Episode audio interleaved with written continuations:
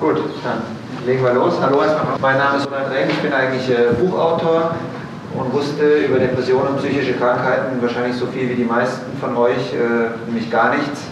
Bis sich vor zehn Jahren ein, ein Freund von mir wegen Depressionen getötet hat, der Robert Enke, damals Nationaltorwart, der hier bei Hannover 96 spielte und ich überhaupt nichts verstand und dann natürlich verstehen wollte, was war mit Robert passiert, was kann das für eine Krankheit sein, die einen Menschen in den Tod treibt. Enke. Leben und Tragik eines Torhüters. Eine NDR2 Podcast-Serie von Moritz Kasserlet. Folge 4. Früher ist vieles besser. Ich bin in Hannover. Da, wo früher das alte Allen-Riede-Stadion war, hat 96 jetzt seine Nachwuchsakademie. Die alte Tribüne steht noch und oben unter dem Dach ist der Kraftraum für die Nachwuchsmannschaften. Jetzt pumpt hier gerade keiner. Jetzt sitzen hier gut 30 Spieler der U23 und U17 auf weißen und hellgrünen Plastikstühlen. Links kleine Regale mit Hanteln, rechts zwischen den Fenstern Trainingsbänke und ich mit meinem NDR2-Mikro in der ersten Reihe. Ich heiße Moritz Kasserlet und will Robert Enke in diesem Podcast näher kennenlernen und verstehen, warum eine Depression so furchtbar sein kann. Ganz vorne stehen zwei Männer. Einer von ihnen ist Ronald Reng, Journalist und Buchautor und Freund von Robert Enke. Dann bin ich sehr froh, dass ich den Martin an meiner Seite habe, Martin Amedig, der ja, ich glaube, fast zehn Jahre dort war, wo ihr alle gern hin wolltet, nämlich im Profifußball. Und Martin Amedig steht aus einem guten Grund neben Ronald Reng vor den Nachwuchsfußballern. Er hatte während seiner Karriere selbst Depressionen. Ja, wir besuchen jetzt schon seit einiger Zeit die Nachwuchsleistungszentren hier in Deutschland ähm, und stellen letztendlich ja, die Symptome von Depressionen vor, äh, wollen sensibilisieren, äh, den Umgang mit Depressionen beschreiben, wie das aussehen könnte und ähm, was insgesamt dahinter steckt.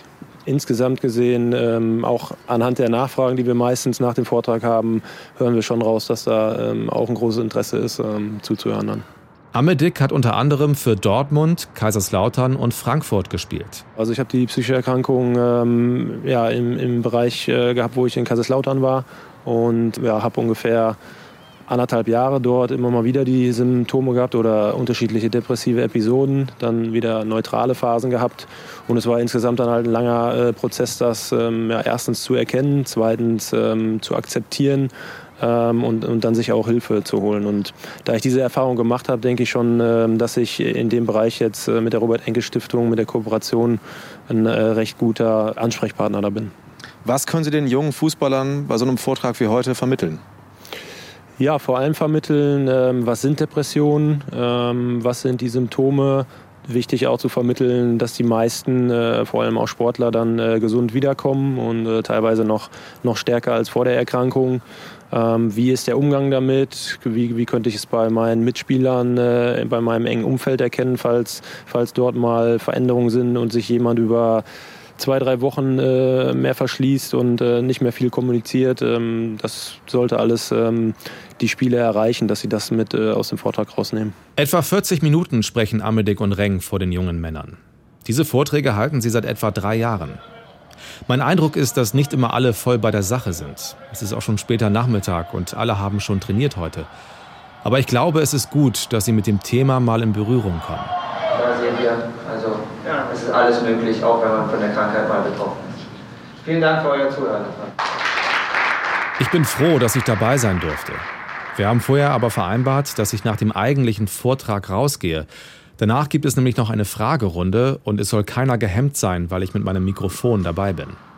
Ich gehe also raus und nutze die Gelegenheit, mit Michael Tarnath zu sprechen. Einmal über den Hof, in den Neubau, zweite Etage.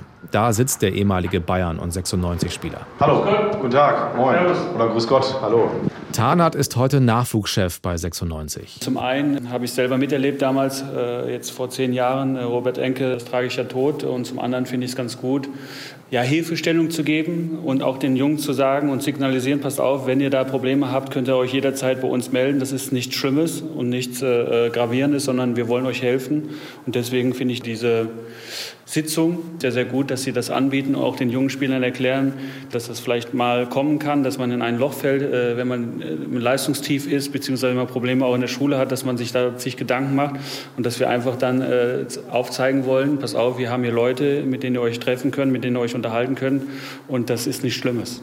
Michael Tarnath hat fünf Jahre lang mit Robert Enke zusammengespielt. Vorher bei den Bayern war er auch schon Mitspieler von Sebastian Deißler. Das sind beides Namen, die viele Nachwuchsspieler nur noch aus Erzählungen kennen. In ihrem Vortrag haben Ronald Reng und Martin Amedig von beiden gesprochen. Die Fragerunde ist zu Ende und als ich wieder hochkomme, laufen mir die jungen Spieler entgegen. Und ein nicht mehr ganz so junger. Ich darf das sagen, weil wir uns schon lange kennen. Christian Schulz ist mit seinen 36 Jahren längst nicht mehr U23, spielt aber sozusagen als erfahrener Anführer noch in der zweiten Mannschaft von Hannover. Ja, war sehr interessant, sehr interessantes Thema. Ähm, gerade weil äh, Martin Amedick ja noch aus eigener oder persönlicher Sicht das erzählen konnte, seine Erfahrungen mitgeben konnte. Und ich glaube, es war schon von den Jungs wurde das schon gut angenommen, dass sich da auch mal ein bisschen Gedanken drüber machen oder einzelne Symptome vielleicht noch ein bisschen sensibilisierter sind für, für Mitspieler, äh, wenn sie irgendwas feststellen. Von daher denke ich schon, dass es ein sehr, sehr interessantes Thema war. Christian Schulz hat viel erreicht in seiner Karriere. Er ist 2004 mit Werder Bremen deutscher Meister und Pokalsieger geworden. 2007 ist er dann zu 96 gewechselt und war auch mit Robert Enke in einer Mannschaft. Ja, Minimum zwei oder drei Jahre. Ja, es ist, ist dann immer schwer, weil viele dann immer fragen, ob man nicht ein bisschen was gemerkt hat.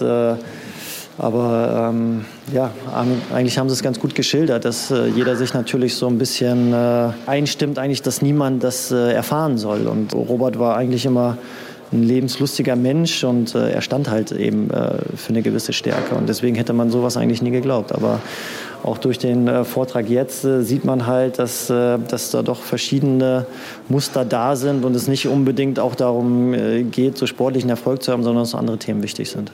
Inzwischen müssen alle Erst- und Zweitligisten in ihren Nachwuchsleistungszentren einen festangestellten Psychologen haben. Für ihre Profimannschaft aber nicht. Und die allermeisten Profiklubs, nämlich 85 Prozent, haben auch keinen festen Psychologen für ihre erste Mannschaft. Diese Zahl hat die Vereinigung der Vertragsfußballspieler, die Spielergewerkschaft, im vergangenen Jahr veröffentlicht. Und ich frage mich, wie kann das sein? Frauke Wilhelm ist Sportpsychologin aus Hamburg und hat jahrelang Fußballprofis betreut. Hallo. Hallo. War erst bei Hannover 96 und dann beim FC St. Pauli. Heute begleitet sie unter anderem die U20-Nationalmannschaft und viele Sportler aus anderen olympischen Sportarten. Also das stimmt, Trainer oder Verantwortliche in den Vereinen haben da immer noch eine ganz äh, unterschiedliche Haltung. Meine Erfahrung ist eigentlich, ähm, also mein Gefühl ist schon, dass sich da in den letzten äh, fünf bis zehn Jahren auch was entwickelt hat. Also ich glaube schon, dass man offener wird und auch eine größere ähm, Bereitschaft oder auch eine größere Erkenntnis hat, dass das wirklich was sein kann, was hilft. So ganz langsam kommen wir auch weg von der Idee, dass es einfach nur um Probleme geht, weil das natürlich das immer was im Vorder ist, was im Vordergrund steht. Die Idee, jemand hat Probleme und geht zum Psychologen. Ähm, das ist nicht gern gesehen im Leistungssport, natürlich nie im Fußball auch nicht. Deswegen ist das immer der problematische Bereich. Ähm, aber mehr und mehr gibt es auch mehr Verantwortliche, die sehen, da ist Potenzial. Und also ich glaube, ähm, dass jeder Verein sich sowohl was die Leistungsoptimierung angehen würde, einen Gefallen tun würde, aber natürlich auch eben das Thema, ähm, ich sage mal, die Fürsorgepflicht für die eigenen Spieler zu haben und die zu unterstützen, für die da zu sein, jemanden haben, der ansprechbar ist, wenn Dinge mal tatsächlich nicht so laufen. Das Thema Psychologie spielt heute auch in der Trainerausbildung eine größere Rolle als vor zehn Jahren. Und was jetzt kommt, überrascht eigentlich nicht. Aber ich finde es besonders interessant. Die neue Generation an Fußballern, die jetzt heranwächst, tickt ganz anders als die ältere. Die Sportler heutzutage ähm, sind da in aller Regel ja total dran gewöhnt. Also das ist spannend, ne, dass wir bei den ähm, Trainern und Funktionären häufiger noch so eine Schwelle haben, während unsere Sportler äh, fast alle Nachwuchsleistungszentren mit Sportpsychologen gewöhnt sind. Also wir haben jetzt ja seit ähm, Anfang dieser Saison sogar äh, die Verpflichtung, nicht nur für die Zertifizierung, sondern für die Lizenzierung muss ein NLZ einen Sportpsychologen fest angestellt haben. Deswegen ist häufig so bei den Sportlern um die 20 oder bei den Fußballern um die 20, wenn sie die auf Sportpsychologie ansprechen, ist das überhaupt kein Tabu mehr, sondern da sagen die alle, ja, kenne ich mache ich schon seit immer. So und das ist ganz unterschiedlich, wie intensiv und was genau. Aber so dieses, was ist das denn? Ähm, da könnte ich Angst vor haben oder so diese Hemmschwelle, die ist bei denen eigentlich nicht mehr. Und haben Sie den Eindruck, dass sich seit dem Tod von Robert Enke vor zehn Jahren was verändert hat? Also dass sich der Umgang mit Psychologen und die Herangehensweise an solche Themen verändert haben? Ja, das glaube ich schon. Und, ähm, also weil es quasi bis heute auch so eine Art, ähm, ja, fast Schlagwort ist, sage ich mal so. Das ist eben etwas, was sich sehr ins öffentliche Bewusstsein eingegraben hat, was jeder weiß, jeder kennt die Geschichte, ähm, jeder kann sich erinnern. Und ähm, ich glaube schon, dass es das Thema einfach präsenter gemacht hat und dass es sowohl Sportler und jetzt auch nicht nur Fußballer, sondern eben durch alle Sportarten Sportler als auch Trainer aufgerüttelt hat und sensibler gemacht hat. Also ähm, sowohl am Olympiastützpunkt ähm, als auch in dem Verein habe ich es schon vermehrt erlebt, würde ich sagen dass man auf einen zukommt und sagt, Mensch, ähm, jemand sieht irgendwie bedrückt aus, äh, ich mache mir ein bisschen Sorgen, so könnte das irgendwie in die Richtung gehen. Also das Thema ist schon da. Ähm, und mehr Offenheit, würde ich sagen. Da ist immer noch auch eine große Angst und auch eine große Unsicherheit. Wie soll ich damit umgehen und so weiter. Aber äh, es ist halt bekannt. Es ist bekannt und es ist im Bewusstsein. Was wir an dieser Stelle aber ganz deutlich sagen müssen, Psychologen sind keine Mediziner. Also sie verschreiben keine Medikamente. Das dürfen nur Psychiater und Psychotherapeuten. Frauke Wilhelm würde einen Sportler im Zweifel immer weiter schicken zu einem Experten. Aber natürlich können Psychologen immer erste Ansprechpartner sein. Und sie haben wahrscheinlich auch sehr viel bessere Antennen für psychische Krankheiten und Probleme als ein Trainer zum Beispiel. Frauke Wilhelm kennt das gut. Das ist also ja passiert schon häufiger, dass äh, Sportler kommen, depressive Symptomatik beschreiben und dann ist meine Aufgabe natürlich mir das anzuhören, das äh, mich einzufühlen, zu verstehen, Gefühl dafür zu kriegen, ähm, ob das jetzt was ist, was in der sportpsychologischen Beratung relativ schnell wieder aufgearbeitet werden kann, weil es eben keine ausgewachsene Depression ist. Wenn ich Zweifel habe, äh, leite ich immer weiter äh, an die Sportpsychiatrie, an, an andere zum Diagnostizieren. Aber es ist schon relativ häufig, muss man sagen. Wir haben in der zweiten Folge dieses Podcasts schon gehört, jeder fünfte Mensch in Deutschland bekommt einmal in seinem Leben eine Depression. Dass auch Fußballer betroffen sind, dafür gibt es genügend Beispiele. Robert Enke, Andres Iniesta, Sebastian Deißler, Martin Amedig. Ich habe mich aber gefragt, wie verbreitet ist die Krankheit im deutschen Profifußball heute? Ich arbeite auch für die ARD Radiorecherche Sport. Das ist eine Gruppe von investigativen Sportjournalisten innerhalb der ARD. Und wir hatten die Idee, eine Umfrage unter Profifußballern zu starten, zusammen mit der Technischen Universität in München. Im Mai hat ein Kollege Dr. Raphael Nixdorf besucht. Der hat den Online-Fragebogen an die Profiklubs verschickt. Ich selber mit meiner Kollegin und meinem Team sind seit fast zehn Jahren jetzt mit diesem äh, Thema unterwegs. Allerdings neu würde zutreffen, wenn es ums Thema Fußball geht, weil wir bisher ähm, die Datenlage speziell im Fußball zum Thema psychische Gesundheit, Depressionen ähm, noch relativ dürftig ist. Und das ist so in gewisser Weise auch unser Startpunkt, ähm, nun eben feststellen zu wollen oder dort eine Untersuchung zu starten, um einfach mal zu erfassen, wie steht es denn um die psychische Gesundheit, ähm, wie steht es um, um das Thema Depression und wie steht es auch um das Thema, ähm, äh, ja, inwieweit sich Spieler ähm, psychologische Hilfe ähm, suchen würden, annehmen wollen, wie ist da so die, ähm, ich sag mal in Anführungszeichen, die Stimmung ähm, bei den Spielern und auch in äh, in dem Bereich Fußball. Die internationale Spielergewerkschaft FIFPro hat mal eine Umfrage im Ausland gemacht. Und da kam heraus, dass etwa ein Viertel aller aktiven Fußballer schon mal unter mentalen Problemen gelitten hat. Das ist viel. Aus Deutschland gibt es da noch keine Zahlen. Und das soll sich mit der Umfrage der Technischen Universität München nun ändern.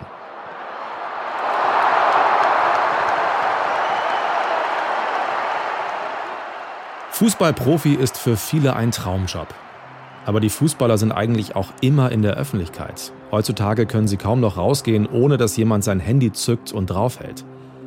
Also bei all den schönen Dingen, die ein Fußballprofi hat, er steht auch enorm unter Druck. Er muss immer liefern. Und wenn er nicht liefert, dann gibt es noch mehr Druck von den Zuschauern und aus den Medien. Ich habe mich gefragt, sind Fußballer deswegen eigentlich besonders anfällig für psychische Erkrankungen? Und alle, mit denen ich darüber gesprochen habe, antworten Nein. Das eine hat mit dem anderen nichts zu tun, sagt zum Beispiel Robert Enkes Freund und Biograf Ronald Reng. Die Leute haben ja immer das Gefühl aus ihrem vagen Verständnis von Depressionen, der Druck, der große Druck des Profifußballs hätte Robert krank gemacht. Äh, das ist definitiv nicht so. Robert ist äh, die meiste Zeit seiner Karriere mit diesem Druck fantastisch zurechtgekommen. Offenbar hat der Druck einmal 2003, der selbstgemachte Druck, die Depression ausgelöst.